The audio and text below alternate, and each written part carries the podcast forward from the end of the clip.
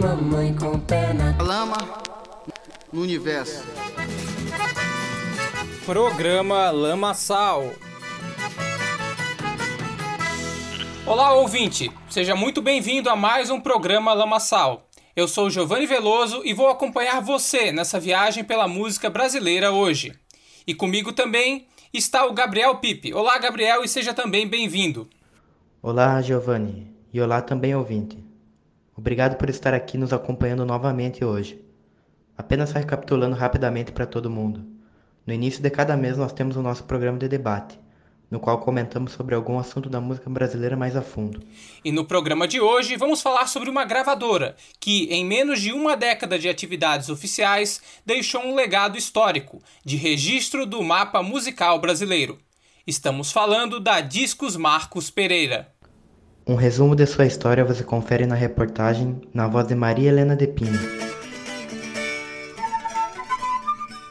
A gravadora Discos Marcos Pereira foi um selo fonográfico independente brasileiro que funcionou oficialmente de 1973 a 1981, mas a sua origem remonta às atividades do bar O Jogral, localizado no centro de São Paulo em meados dos anos 60. O bar era coordenado pelo compositor Luiz Carlos Paraná e pelo publicitário Marcos Pereira. Com o Jogral atraindo vários nomes da música popular, surgiu também o interesse de se bancar gravações de LPs de artistas que lá frequentavam. Inicialmente, elas foram publicadas como discos brinde da empresa de publicidade de Pereira.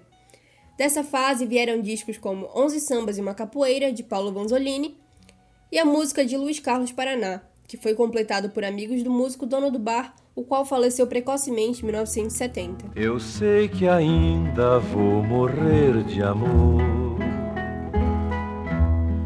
mas que ninguém venha chorar por mim. A partir dos anos 70, com a influência de intelectuais e pesquisadores como Aloysio Falcão e Hermilo Borba Filho, Marcos Pereira começa seus projetos de gravação de canções folclóricas pelo Brasil. O projeto, iniciado em uma viagem pelo Nordeste, se tornou logo uma busca pelo mapa musical do país, com coletâneas regionais que impulsionaram a criação oficial da gravadora em 1973. Aqui estou em vossa porta, como um fechinho de lenha, ai como Dali até 1981, o selo passou a registrar artistas ligados à música folclórica, à música erudita brasileira e outros nomes que não tinham espaço nas grandes gravadoras. Deixe-me ir, preciso andar, vou por aí a procurar. Talvez o mais conhecido dos artistas que passaram por lá tenha sido o sambista carioca Angenor de Oliveira, o Cartola, que gravou seus dois primeiros discos pelo selo.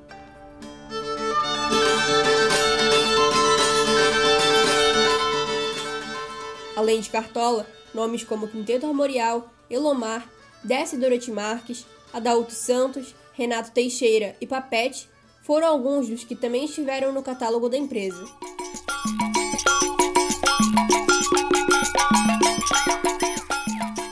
Com o tempo, a companhia passou a ter problemas financeiros para o custeio das gravações, além de sofrer com a baixa veiculação de sua música em rádios. Em 1981, Marcos Pereira morre tragicamente, o que encerrou de vez as atividades da gravadora. Apesar disso, até hoje, passados 40 anos, o catálogo de 171 discos é referência para pesquisas e para o entendimento do que foi, do que é e do que será a música do Brasil.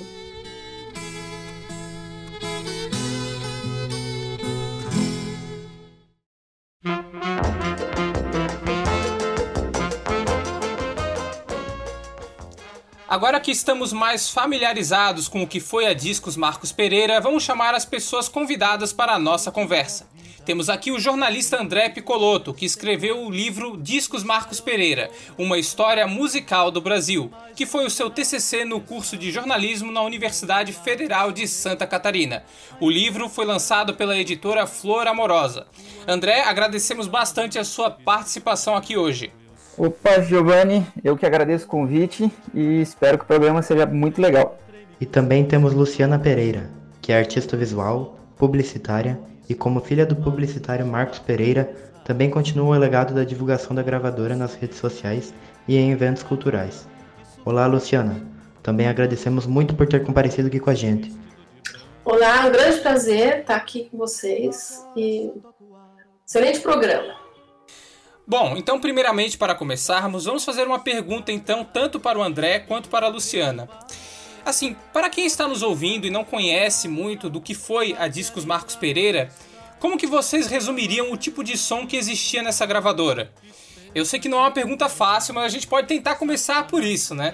É, cara, realmente é uma pergunta muito complicada. É difícil resumir a Marcos Pereira em poucas palavras, em poucos estilos, porque eles gravaram dezenas deles e de várias regiões do país. É, de todas elas, na verdade.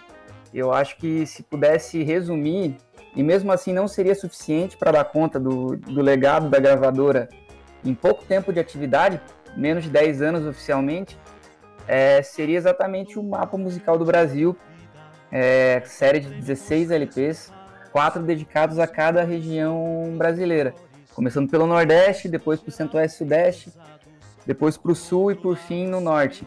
Eu não tenho contados, isso é fácil, mas deve ser pelo menos 50 estilos musicais brasileiros, folclóricos, que dão uma dimensão assim de do tamanho de do nosso país, eu acho, musicalmente, da riqueza cultural do, do Brasil. E acho que a Marcos Pereira, o mais fundamental do trabalho dessa gravadora foi exatamente isso, ela conseguir, sob um único selo, é, trazer sons, sonoridades, estilos, artistas é, de simplesmente todos os cantos e praticamente todos os estados do Brasil.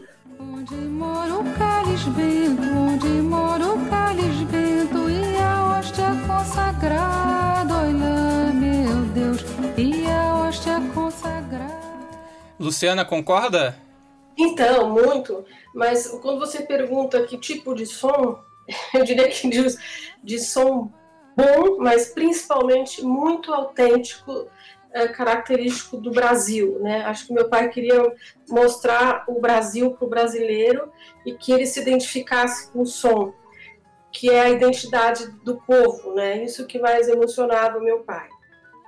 Então, é, realmente, o que poderia resumir seria o mapa musical brasileiro, porque ele pega as regiões todas do Brasil, mas conceitualmente era isso. Ele queria o que fosse de mais autêntico brasileiro, que é onde, tá, onde reside realmente a arte que emociona, né? Quando ela é autêntica, ela tem esse caráter, essa a cara do Brasil, né?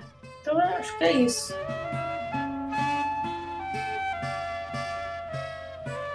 Luciana, a gente viu ali na reportagem da Discos Marcos Pereira que os primeiros trabalhos, ainda antes de oficializar como uma gravadora, surgiram como uma espécie de necessidade de alguns artistas ligados ao bar jogral. E é muito curioso que um dos principais mentores inicialmente, junto com Marcos, foi o Luiz Carlos Paraná. E ele é uma figura que curiosamente teve relações em sua vida e obra com muitos ramos da nossa música brasileira. No Jogral, ele atraía nomes da MPB e até da música internacional para tocar e frequentar o espaço. Nos festivais, ele teve música defendida, Maria Carnaval e Cinzas pelo Roberto Carlos. E ele teve sucessos até na música sertaneja, como Flor do Cafezal, sucesso de Cascatinha e Ianá. Esse pluralismo é precursor ao seu ver do projeto que seu pai veio a desenvolver? Como que isso foi uma semente da Discos Marcos Pereira oficialmente? Não, não sei o plural, pluralismo, não sei aonde está isso, mas eu acho que está no amor pela música, né, na frequência do jogral, onde ele é, acabou ficando até sócio do jogral para que ele, o jogral pudesse existir, lá reunisse gente muito é, amante da música, né, e o, o Carlos Paraná foi um amigo, irmão do meu pai, e realmente eu acho que isso, aliado à vontade de fazer alguma coisa que desse muito prazer para ele, porque ele era um grande publicitário, sim, mas eu acho que ele não tinha tanto prazer no trabalho publicitário quanto ele tinha com a música. Ele não era músico, hein? Ele como ele dizia, ele tocava bem uma caixinha de fósforo. Então, ele uniu o útil agradável nesse momento de, de encontrar esses músicos, esses, esses amigos, e a vontade também de propagar, nesse sentido, o artista, né? E aí ele uniu isso com o trabalho publicitário lá de poder dar uma razão para fazer aquilo. Então, fazer aquilo virar um brinde para os clientes de fim de ano. E a frequência no Jogral, sem dúvida, era um terreno super fértil para esses encontros, essas descobertas, né? o Carlos Paraná não, não, não chegou a conhecer o disco dele inteiro. O Santos teve que fazer algumas gravações, né? Porque ele morreu antes. Mas ele, sem dúvida, foi talvez o grande melhor amigo do meu pai. Mas tão gostoso de dar na espinha, amor de galo de rinha, amor de arranca toco, amor de... Onze Sambas e uma Capoeira, do Paulo Vanzolini, talvez tenha sido o primeiro é, disco brinde. Sim, e o... eu até estava com ele aqui para mostrar, mas não é um programa de vídeo que eu tenho o primeiro disco do Carlos Paraná aqui que está escrito uh, edição exclusiva fora do comércio, tá? mas é uma preciosidade. E foram alguns, acho que foram cinco ou seis, não foram muitos não, antes de ser realmente talvez o André saiba mais que eu. Teve, teve o Brasil Flauta, Cavaquinho e Violão, violão que é um disco de choro, que é o segundo, depois o do Paulo Vanzolini.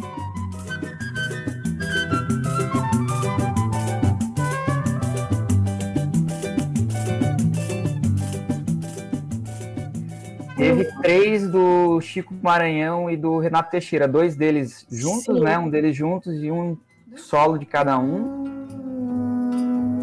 Deixa pra lá, deixa pra lá, meu bem. Um poeta sempre foi. Teve o do Paraná, teve um compacto que é o folclore da Bahia, agora folclore musical baiano, um compacto acho que 71, 72, e o Música Popular do Nordeste, né? A primeira coleção ela foi foi um brinde da, da agência de publicidade, né, em 72. Eu inclusive encontrei na época da pesquisa imagens desse disco da versão a versão é, lançada comercialmente é diferente da versão brinde. Tem o que a Luciana falou ali, edição fora do comércio e tal, um, um, como se fosse um adesivo na capa da caixa da música popular do Nordeste. Foi o último, né? Foi o último disco brinde. Uma caixa com quatro, na verdade. Tive um sonho que durou três dias, foi um sonho lindo, sonho encantador. Eu dançando, tu me conduzias ao castelo azul. Eu acho muito curioso, eu queria até perguntar, aproveitar o gancho que o André trouxe que esses né, tiveram esses primeiros discos de brinde né, da Marcos Pereira Publicidade e que o último deles justamente tem a ver com, a, com o projeto que depois se constituiu como o Mapa Musical do Brasil e é uma saída um pouco assim, né? Antes os, os primeiros discos brinde eram discos de artistas que frequentavam o Bar Jogral ou que traziam uma música que, querendo ou não, tinha a ver com aquele ambiente sonoro mais urbano e tudo mais, né? E aí começa, a partir de um determinado ponto, o foco realmente na música folclórica e realmente sair, ir a campo, né? O que, que influenciou? Eu sei que tem muitas pessoas que participaram né, dessa gestação, e o André comenta isso no livro, se ele quiser comentar melhor sobre, acho que seria muito bacana. É, que, que pessoas que gestaram essa virada de chave, assim, essa mudança de foco e de vida né, do próprio Marcos voltado para a música. Então, teve esse, esse compacto que ele meio que desvirtua um pouquinho essa, essa construção né, do, dessa música mais urbana, inclusive os discos do Maranhão, do Renato Teixeira, do Banzolini e o disco de choro ali também. Mas na verdade o salto ele é gigantesco, é um mergulho de cabeça no folclore, assim, é impressionante que passe desses discos entre aspas menores para um trabalho de, de pesquisa de campo é, muito bem elaborado do, do, do começo ao fim, assim, é, pesquisadores em campo gravando em campo a ideia de trazer os sons do, do campo e serem retrabalhados em estúdio com artistas urbanos para ter um som mais palatável para o ouvinte da cidade. Sim, exatamente, sim, mas sem perder a essência, né? A essência rústica, real, assim, talvez fosse difícil de. Mas ela, ela, ela pulsa. Então, pulsa porque é nossa, sabe? Então ela emociona. Mas aí uhum. foi feito um trabalho real de pesquisa, de jornalística até, uhum. né, de origem. Por Severino Pinto e Lorival Batista, meia quadra.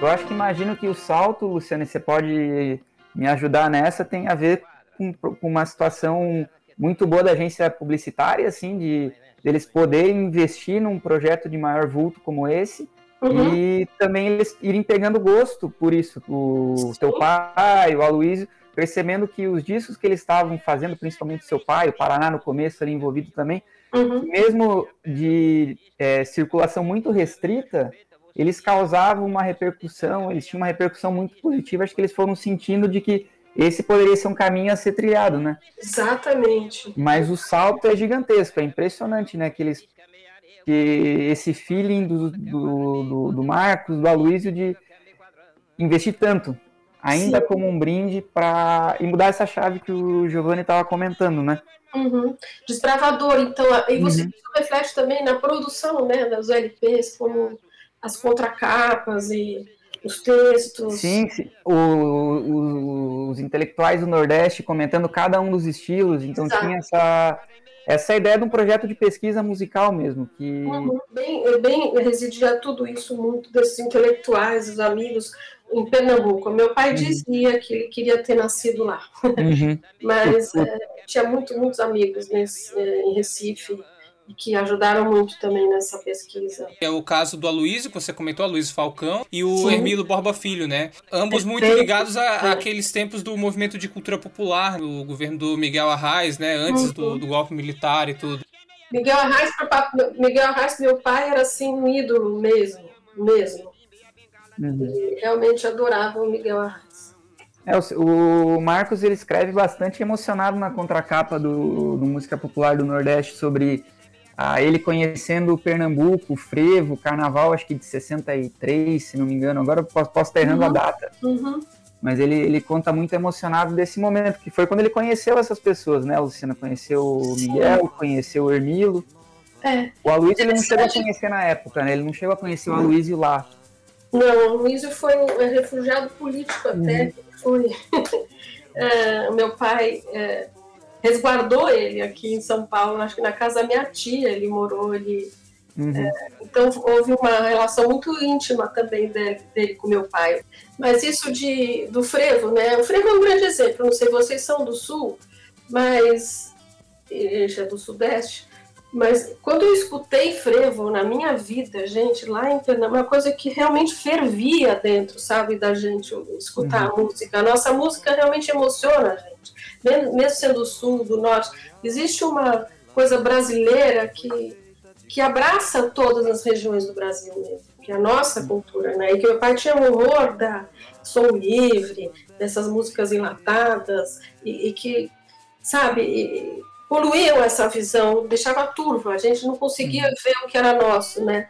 Então meu pai, ele, ele criou uma, uma versão imensa sobre esse tipo de música, tanto que assim, dos, dos normais da gente, assim, ele ouvia Chico Buarque, mas a Rita Lee ele nem sabia quem, nem queria saber quem era, uhum. entendeu? Ele tinha, ele tinha um foco, e também eu acho que ajudou nesse foco que ele teve profundo, sabe, sobre a nossa música. A rolinha da beira-mar que piou, piou meu coração, via do meu sertão. Os discos são dedicados ao Mário de Andrade, né? No mapa do música do Centro-Oeste e Sudeste, se não me engano, atrás está dedicado ao, ao Mário de Andrade. Uhum. E o Aloysio fala depois, quando a Aloysio escreve sobre isso, de eles estarem continuando o que o Mário de Andrade fez Sim. na década de 20, da década de 30. É, essa, essa, intenção da pesquisa, esse, essa, esse medo de que artistas, estilos, repre, é, representações populares sumissem assim com aquela que elas desaparecessem, essa necessidade do registro urgente. Exato. Né? E, e acho muito inspirados pelo, pelo que o Mário fez ali na década de 20, 30, né? Com, com a missão das pesquisas folclóricas, por exemplo, nos anos 30 ali, final dos anos 30. Essa coletânea, né, no caso a música popular Nordeste, lançada em 73, ela foi um marco, querendo ou não, da fundação da gravadora oficialmente, né, e o pontapé inicial da série de compilações do mapa musical do Brasil. É, no seu livro, André, é, você relata várias situações de gravação até bem curiosas, assim, até, digamos, precárias mesmo, né? Pela questão de ser distante dos centros e dos estúdios, né? E aí eu queria perguntar, e aí perguntar também depois pra Luciana, que eu sei que também participou, querendo ou não, de viagens nesse período, né? né? Como é que vocês avaliam hoje, quase 50 anos depois, o impacto desse projeto que nasceu dessas dificuldades, assim? Bom, é, pensa na aventura que deve ter sido. Eu fico emocionado de, de quando conheci, quando eu comecei a mergulhar mais a fundo nessa coleção em específico, vendo as pessoas envolvidas nas pesquisas, eram pessoas muito boas, assim. Imagino que todo esse processo de produção, todo esse processo de pesquisa, todo esse processo de ir a campo e descobrir é, artistas e ter que gravar em campo deve ter sido algo muito, muito, muito, muito, muito emocionante. Eu até tenho mais interesse em ouvir a Luciana agora, se ela participou de, de viagens de pesquisa nesse dessa coleção, é, para trazer um depoimento mais, assim, de quem Sim, viveu eu, isso, eu me né? lembro de muitas viagens para Recife, principalmente, né? Mas eu me lembro uma vez em Natal, a gente andando numa, numa viela de pescadores, assim, pescadores fazendo redes de peixe, e o meu pai com um gravadorzinho gravando os sons do, da, da, dos pessoal lá que estava tocando e tal. Era muito rico, porque era muito verdadeiro, assim, era muito espontâneo. Então, era, era tudo gravado na espontaneidade. Eu me lembro muito mais, eu não me lembro de ter viajado para o sul, isso que eu estava conversando com, com vocês no começo, né? Eu, eu graças a Deus de ter viajado pelo menos pelo norte e nordeste, porque o Brasil é enorme, né? E, e é muito interessante como ele conseguiu registrar mesmo todas as regiões. Mas era sempre assim, de, de ouvir, de, de saber onde era, ir atrás das raízes real. Então ele tinha esse ouvido, ele ia atrás disso.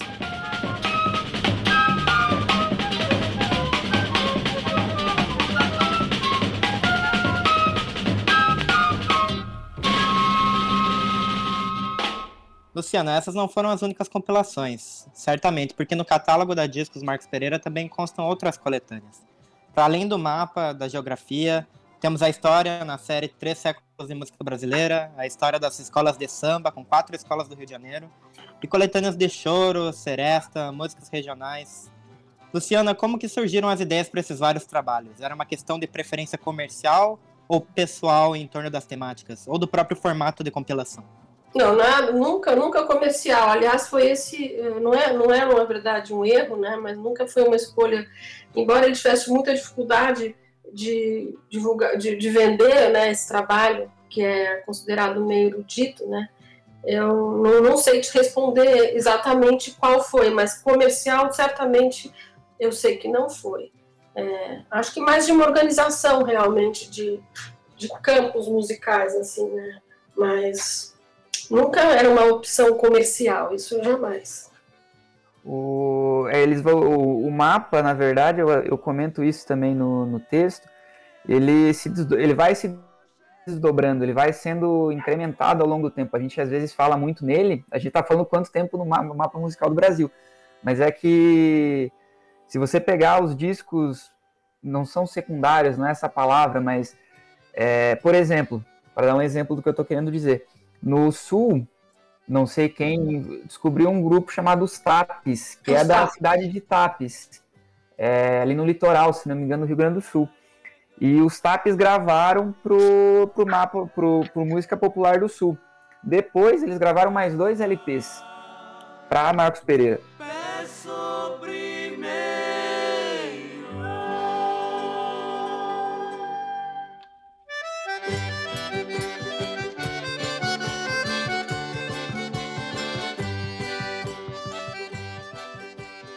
Teve gravações de música goiana, inclusive, músicas do interior de Minas, é, que acho que são desdobramentos desse trabalho de pesquisa para as coleções principais, assim.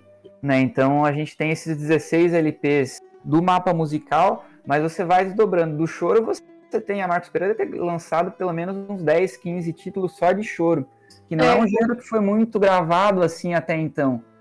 Lógico que você tem grandes artistas de choro desde o final do século XIX, mas o mercado fonográfico assim não tinha dado tanta atenção. Você tinha discos de grandes artistas, mas nesse volume, acho que foram uns 15 pelo menos. Dentro da coleção do Brasil Falta Cavaquinho e. Violão, você teve vários ali.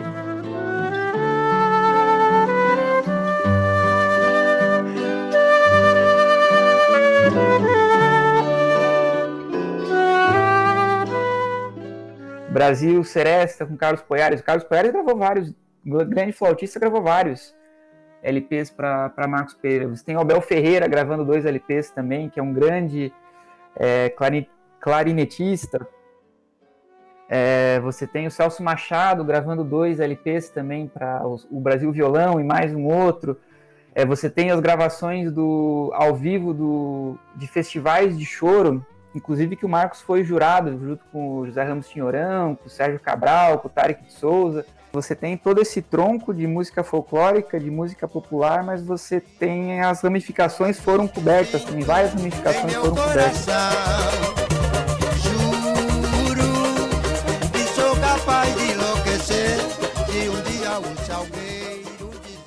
É, os de samba, tem os das escolas de samba. Uhum. O Donga teve o primeiro LP gravar, primeiro e único, saiu antes dele. Ele morreu antes do disco sair.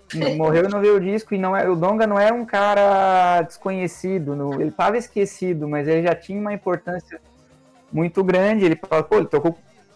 Grande amigo do Pixinguinha, tocou com Pixinguinha até meados dos anos 50, assim.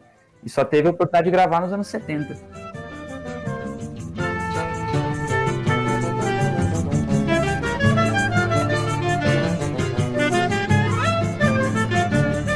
Queria fazer um parênteses para tocar no assunto da música popular do Sul. O Marcos gravou o Moisés Mondadori, né? Que foi um dos primeiros artistas gravados em Porto Alegre, que foi gravado na Casa Elétrica, segunda casa de discos no Brasil, e que é um patrimônio da história universal da música. Como tu acha, André, que esse trabalho do Marcos tem uh, atingido assim essa essa importância assim na, na, história da música brasileira em relação a, a resgatar os períodos dos discos de 78 rotações, por exemplo? Poxa, é complicado. Não vou saber te responder. assim, é... eu leio o Moisés Mondadori tem a gravação é maravilhosa dessa, dessa faixa. Ela abre a música popular do Sul, que o tem a gravação da casa que o Moisés Mondadori fala. Depois entra o Moisés Mondadori atual na época, né, no começo dos anos 70, ele devia ter seus 90 anos para mais, tocando a gaita e entre eles Regina cantando Boi Barroso na sequência. Exato, coisa é... Palmas do Boi Barroso para a Casa Elétrica, Porto Alegre. Entrei na fábrica de discos gaúcho em Porto Alegre, na Avenida Sergipe, número 9. E depois gravava e trabalhava lá fazendo discos para Savério Leonetti, dono da fábrica Savério Leonetti. Naquele tempo, estava com 18 anos, mas agora, com 80 anos, toco de novo e gravo também. Eu mandei fazer um laço do couro do jacaré Pra laçar meu boi barroso no cavalo pangaré. Meu boi barroso, meu boi pitanga. É, Essa gravação dá um resumo muito bonito do que era. Você tem um trabalho de que recupera uma gravação dos anos do começo do século XX Você traz esse artista que já, é, que já tá nos, muito velho uhum prestes a, a deixar, nos deixar, ele é gravado e você ainda consegue trazer o som da Elis Regina para cantar a música do Barroso. É. é incrível, né? É, Realmente. É, é uma ponte, é uma ponte do século XX com um sujeito que viveu todo 70 anos de música com uma das maiores artistas da época. Ele a maior voz, né? Maior voz da época, assim, então acho que dá um resumo do respeito. Isso. Pela, pela, por essas manifestações e pela visão também de atualizar sem deslegitimar o, o passado, sabe? O teu lugar é, é lá na canga.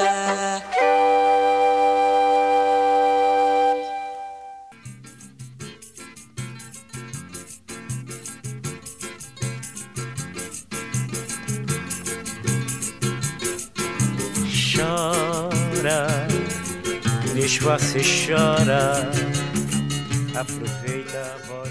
Eu acho que, bom, um caso que é bem conhecido realmente dentro da discografia da Disco Marcos Pereira, que também tem a ver com essa coisa do artista que, querendo ou não, já era bastante idoso e apesar de ter uma importância dentro da, da música brasileira, não, não ter tido a oportunidade de gravar um LP até então, é o caso justamente do Cartola, né? Que inclusive tem um capítulo específico uh, relacionado à primeira gravação de LP dele no seu livro, André. Eu queria que você contasse, né, como é que se deu realmente essa história, porque é, ela é muito curiosa, e comentar também o que, que isso revela, né, porque a gente estava discutindo, a Luciana até comentou sobre o fato de que a visão que o Marcos Pereira tinha, né, da música brasileira era uma visão que ia muito contra assim a, o comercialismo né de outros selos outras gravadoras e eu acho que essa história da, do fato de a gravação dele ter sido preterida por muitos lugares né é, é bem sintomática. Se você puder contar, assim, porque é, bem interessante. E, querendo ou não, acho que é um dos discos mais conhecidos, né, da discos Marcos Pereira. Sim, sim, sim. É... Bom, esse foi um, um, LP gravado em 74, né? O Carlos tinha 65 anos. Então, ele foi produzido pelo Pelão, João Carlos Botezelli. É... Tá vivo ainda, Pelão. O Pelão tá vivo, Pelão tá vivo. Saiu livro sobre ele recente, inclusive é, acho que começo desse ano. É, então, esse disco foi o Cartola, ele vinha de uma trajetória de composição desde o final dos anos 20, foi um dos fundadores da Mangueira. Ele teve vários sambas gravados nos anos 30, nos anos 40, e é uma figura que desaparece do cenário musical, assim. Muitos não sabem onde ele estava, é uma história meio, acho uns anos perdidos, digamos assim, como do, do Cartola, ali em meados dos anos 50, até ele voltar no começo dos anos 60 com redescoberto, sendo gravado pela Nara Leão, sendo gravado por outros artistas, quando ele funda o Bar de Cartola com a Dona Zica, que tem um papel importante na, no, no interesse da classe média, pelo empolgada com a, com a bossa nova, com, no, ali no, na virada dos anos 60, por esse som mais autêntico, assim, eram noites de samba ali no Rio de Janeiro, onde vários artistas nascidos no começo do século, Carlos Cachaça, Nelson Cavaquinho, é, para citar dois da Mangueira só, estavam é, nesse universo. Ainda assim, esses artistas eles não não estavam sendo gravados, eles eram gravados, eles participavam de discos coletivos, digamos assim, mas eles não, não tinham oportunidade de gravar é, por conta a obra deles. É, o Pelão, ele tinha feito um pouco antes o disco do Nelson Cavaquinho, 73, pelo Odeon, que ele é um disco chave, é um disco antológico, porque não é o primeiro disco do Nelson Cavaquinho, mas é o primeiro disco do Nelson Cavaquinho que tem o som característico do Nelson Cavaquinho. O Pelão é um cara de muita sensibilidade na produção, assim, ele já demonstra nos primeiros trabalhos dele. É, parece que ele procura a melhor roupagem para aquele artista, para a singularidade daquele artista. Então, se você escuta o disco do Nelson, o disco do Anonira Barbosa, que ele gravou na sequência, e o disco do Cartola, eles são completamente diferentes entre si. A sonoridade de cada um deles é muito diferente porque ele buscou é, a personalidade do artista. Eu vim para ter uma companheira, até promessas o que isso diz no nosso mercado fonográfico? É, meio que o desinteresse. Parece que para essas coisas acontecerem dependia muito de iniciativas individuais. Se fosse depender da, de dono de gravadores, isso não ia acontecer. A gravadora não ia atrás do artista, de, de forma alguma, sabe? Não havia esse interesse.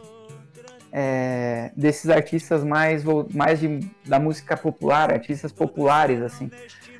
É, então, junto nesse furacão assim de 73, 74, quando a gravadora começa, você tem o disco do Cartola, primeiro dele, uma obra-prima que até hoje assim é um disco que assim é um dos grandes discos da música brasileira sem dúvida nenhuma, assim, um dos discos mais importantes. Ele casa com o projeto da, da gravadora. É, o Sérgio Cabral, o grande Sérgio Cabral, o pai não o filho, o Sérgio Cabral, ele, ele fala no, no, no, disco do Donga, ele escreve que a Marcos Pereira estava se especializando, isso em 74, já no primeiro ano da gravadora. De que ela tá. Ele pede desculpa pelo jargão, mas ela estava preenchendo uma lacuna. E se estava preenchendo uma lacuna gigantesca em registro de música folclórica, também estava fazendo esse preenchimento dessa lacuna de grandes compositores, graças a essas pessoas, ao Marcos, ao Aloysio, ao Pelão, ao Hermino Belo de Carvalho, a todas essas pessoas da época tiveram a oportunidade de gravar e mudaram de vida. O bonito da história do Cartola é essa, o Cartola ele passou muita dificuldade ao longo da vida e ele pôde viver seus últimos cinco anos de vida bem, graças às gravações. As duas da Marcos Pereira, né? depois ele sai, vai para RCA.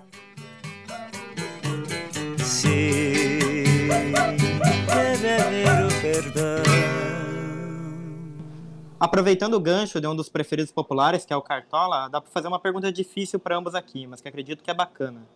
Quais seriam para vocês alguns trabalhos da discografia básica da Discos Marcos Pereira? Acho que tanto eu quanto o Giovanni temos os nossos artistas e coletâneos preferidos. Mas queria perguntar para vocês também, começando por você, Luciana.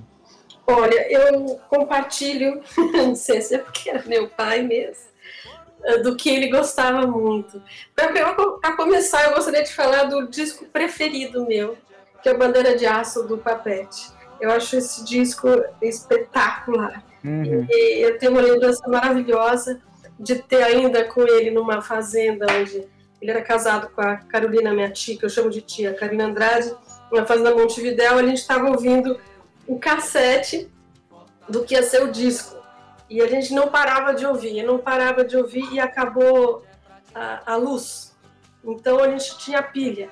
A gente ouviu até acabar a pilha e a gente queria ouvir mais. A gente foi até a cidade, era um domingo, para comprar pilha para poder continuar ouvindo. Hum. Esse, é, para mim é uma coisa muito linda de lembrar, assim, cada música, cada apaixonante. Então, Engenho de Flores era uma, uma das músicas da, desse disco do Papete.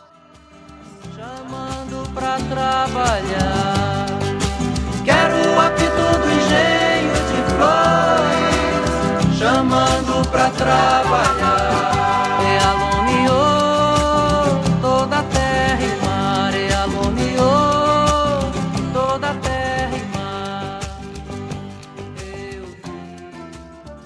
Uhum. Depois as rosas não falam do Cartola. De Teresina a São Luís, da Irene Portela. Antes que eu volte a ser nada, da Alessi Brandão. Moreninha, se eu te pedisse. Essa também é uma música que é da minha vida. É...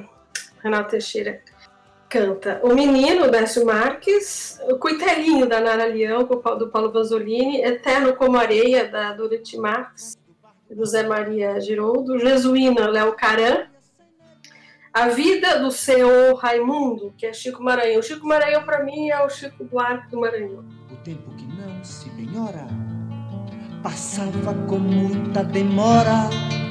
Quem estava do lado de fora só via uma pobre senhora, senhora,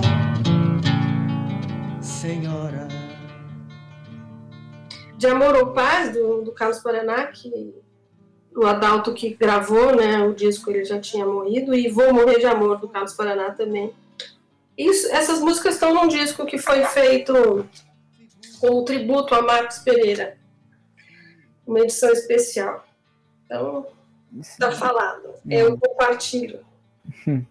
Esse disco é muito bonito, assim, é muito feliz esse né? a escolha dessas músicas, é nossa. E é eu Vou Morrer de Amor do, do Paraná é um negócio espetacular, assim, uma das músicas mais bonitas do, do Paraná e gravadas pela gravadora, com certeza. Essa música é um espetáculo.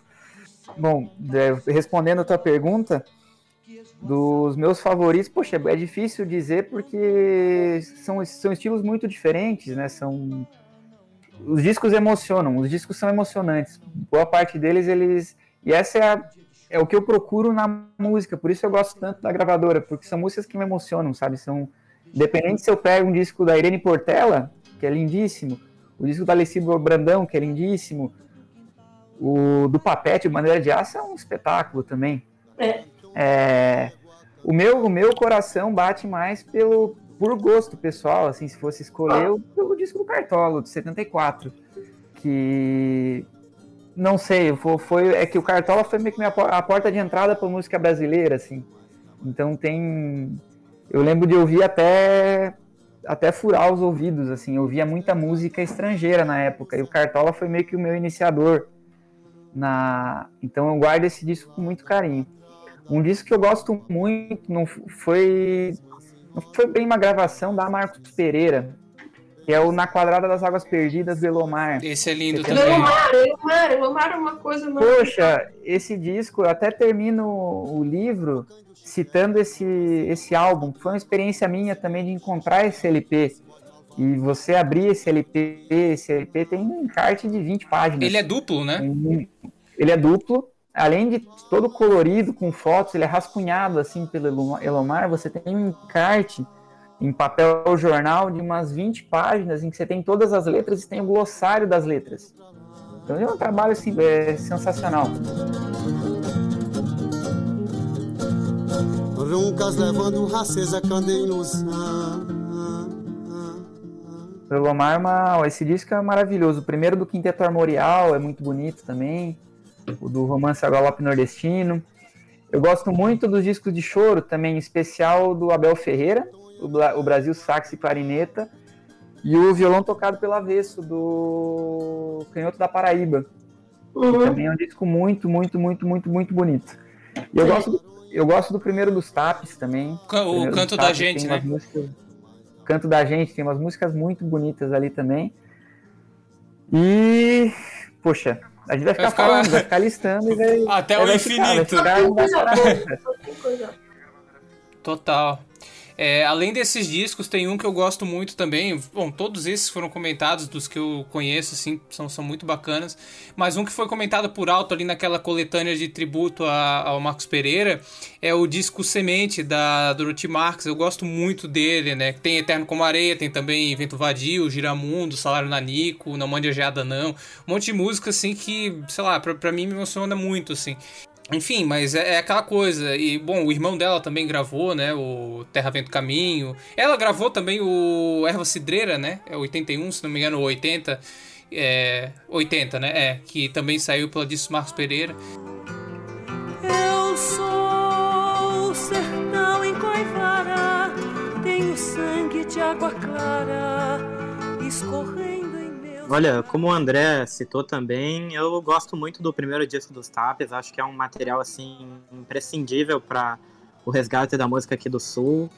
E eu acho que o incrível da Discos Marcos Pereira é justamente isso, né? Ele ressona com todos os estados brasileiros, com todas as regiões do Brasil. Acho que qualquer um que escutar parte do catálogo vai sentir a mesma coisa, né? Que é um material que preencheu realmente uma lacuna enquanto a música regional brasileira, né? Folclórica.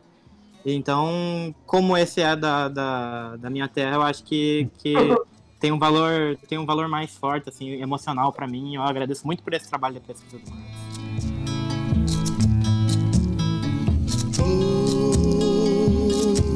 levando minha vida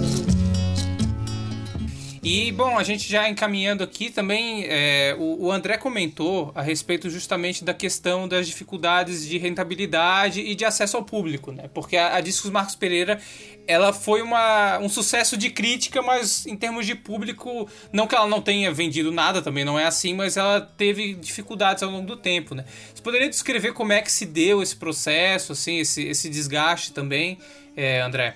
Bom, a gente já tocou em alguns pontos aqui, né? É, concorrência, falta de é, meios de distribuição. Uhum. É, Dependia-se de, de outras gravadoras para fazer a distribuição dos, dos LPs e os LPs não chegavam, era, era difícil de encontrar. O Marcos ele tem uma entrevista no Jornal do Brasil em 1980, que ele publicou em livro, inclusive, num livro chamado Lembrança de Amanhã. E ele comenta de que, imagino que ele tenha ido a Araraquara por algum motivo, que é uma cidade grande, São Paulo, ele foi nas 10 lojas de disco da Araraquara e não tinha um disco da Marcos Pereira. Uhum. E ele comenta de quão da dificuldade de fazer esses produtos circularem. Eles ficavam muito centrados no mercado do Rio e de São Paulo.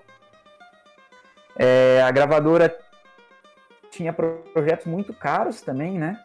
Ah, o Aloysio, ele comenta de que a gravadora começou bem financeiramente, assim, ela conseguiu captar recursos do governo federal, tinha dinheiro da, da agência, agência, mas a gravadora ela fez muitos lançamentos, assim, gastou muito dinheiro, pelo que o, o Aloysio conta, assim, que a gente pode também perceber ouvindo os álbuns e olhando contracapas, uhum. de, de, inclusive projetos que talvez não justificassem um aporte financeiro tão grande. Eles, é, uma coisa é você pagar viagens para o pessoal gravar manifestação cultural no Ceará, ou manifestação cultural em Porto Alegre, ou manifestação cultural em Manaus. Outra coisa é você botar 54 músicos no estúdio com Adalto Santos, que é um caso que eu cito ali. O Adalto Santos era um compositor e grande cantor ali do. Ele cantou as músicas do Paraná. E chama atenção que o Adalto era um músico ali da noite paulistano. Ele tem uma música dele que é muito famosa, que é o Triste Berrante, que é uma música, uma das músicas mais bonitas assim da, da música brasileira. E o Adalto era um amigo do Marcos, amigo do, do, do pessoal, do Aloysio, do Paulo Manzolini. E em 74 ele vai para o estúdio e tem 54 músicos listados na contracapa num disco de um, de um cara que não teria. Não sei, assim, o, tem uma expressão que eu cito no livro, que o Tinhorão falava do Marcos do Aloysio de loucos mansos.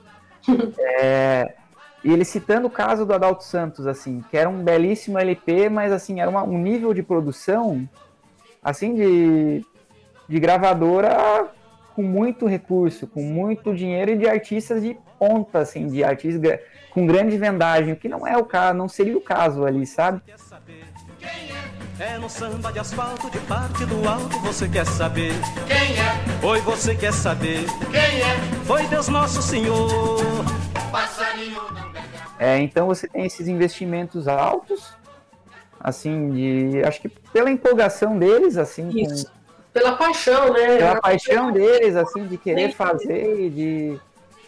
E tem isso também e tem os problemas de distribuição e custos de produção altos também, com aluguel de estúdio, por exemplo. É, acho que são uma série de fatores assim que inviabilizaram é, não, não chegaram a inviabilizar, mas fizeram a gravadora operar no vermelho por, por muito tempo, sabe? Tanto que nós perdemos o, o, selo, porque quando meu pai morreu, ele tinha dívidas com a Copacabana, na verdade. Uhum. Que ficou com acervo. Né? Sim. Eu, eu, se eu não tivesse a, os LPs que meu pai uma vez me deu de, de aniversário, ele me deu todos. Uhum.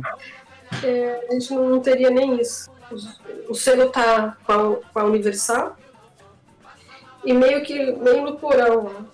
uhum. mofando.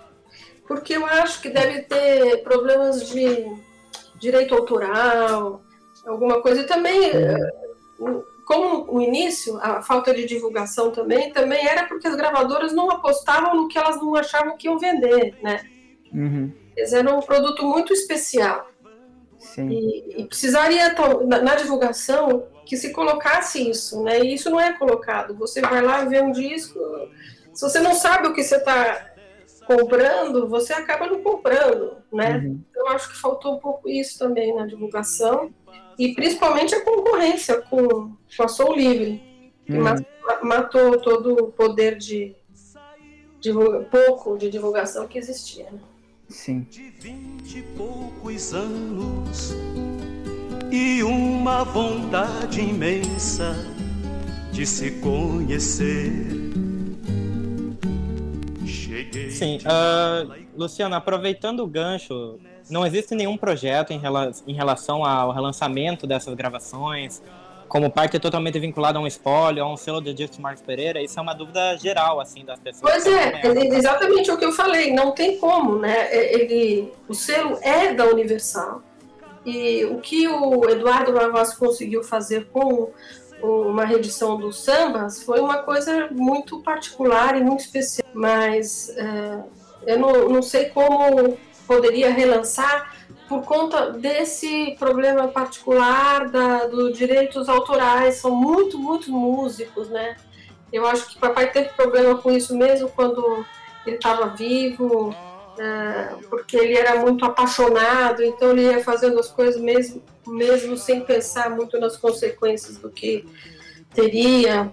Então, eu acho que é muito mais por conta disso que não, não é possível ser relançado, entendeu? Nem a, nem a Universal acho que consegue fazer um, uma reedição. Com, com a Universal, as fitas, digamos, masters e coisas do tipo, é, tá tudo com eles, assim, não, não se perdeu. Tem, tem coisa que se perdeu. O Magossi conta que ele, no, no História das Escolas de Samba, ele usou disco da, da, da coleção dele. Pra, pra, em algumas, algumas fitas tinham se perdido. Mas eu acho que não existe um levantamento do, do que ainda existe. E pode ser que outras coisas tenham sido perdidas ao longo do. Uhum. do... Eu sei que, por exemplo, no, no YouTube tem alguém que colocou todos os discos, né? E Uhum. tem, acho que do um LP do, do Sudeste que foi retirado do YouTube por alguma razão de direitos autorais. Uhum. Que ficou por um mês só lá. E tem todos os LPs, todos, Sim. nesse site. Aí de alguém que fez isso, que fez esse trabalho de colocar para a gente poder ouvir. Levanta, sacode a poeira, dá volta por cima. Levanta, sacode a poeira. A gente tem que dar o nosso jeito, né? Infelizmente, mas vamos seguindo. Bom, pessoal, a gente está chegando agora ao final da nossa conversa. E para encerrar, então, é, a gente já discutiu acho que muito sobre isso, mas só recapitulando, assim, para deixar bem bem posto, assim, né? É, na visão de vocês, qual que é o legado da Discos Marcos Pereira para nossa música e para o cenário independente aqui no Brasil? É, Fala, André. Tá. É, eu sou muito. Eu tenho dificuldade em resumir, assim, é muito difícil resumir essas coisas, assim, dizer ah, qual o legado. É, é um negócio muito grande, assim, é um negócio que é difícil de você dar conta por toda essa riqueza que a gente vem discutindo. É, mas eu acho que, como outras iniciativas, e não só na, na música, é, é, acho que o, o legado que a Marcos Pereira deixa é a importância do registro, sabe? A importância de você registrar é, manifestações culturais, você ter uma. Você ficar atento a isso, você e você. Poxa, eu tenho, como eu falei, tenho pouca dificuldade para conseguir resumir, assim, mas eu, eu diria que a importância do, do registro. Se a gente não tivesse esse registro, a gente não estaria falando nada disso.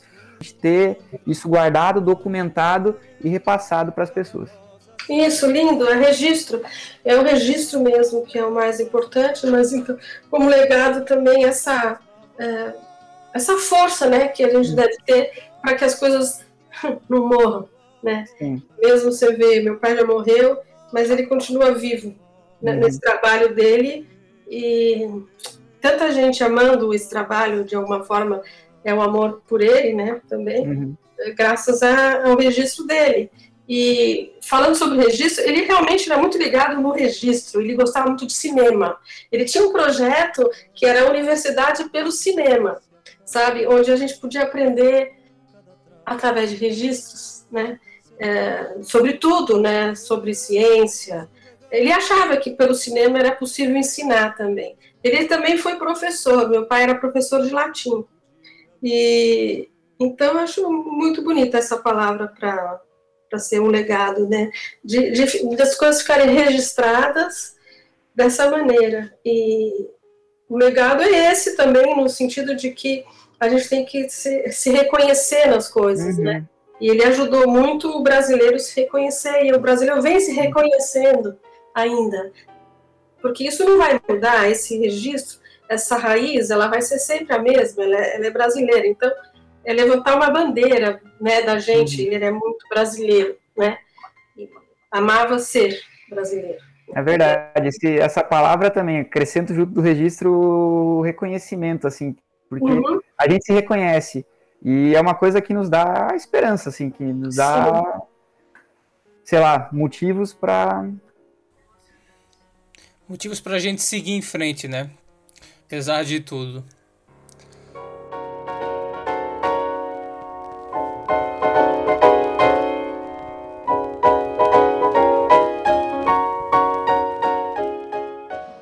Bom, agradecemos mais uma vez a participação da Luciana e do André em nossa conversa. Muito obrigado pela presença. Agradeço o convite. Também agradeço, pessoal. Beleza? E o programa Lamaçal de hoje vai chegando ao seu fim. Obrigado pela presença também, ouvinte, e semana que vem o programa retorna mergulhando ainda mais na nossa música brasileira. Você pode conferir os nossos programas anteriores no Spotify, no Anchor FM e nas nossas redes sociais. É arroba Lamaçal, com dois M's e sem cedilha. É isto, até a próxima! Tchau!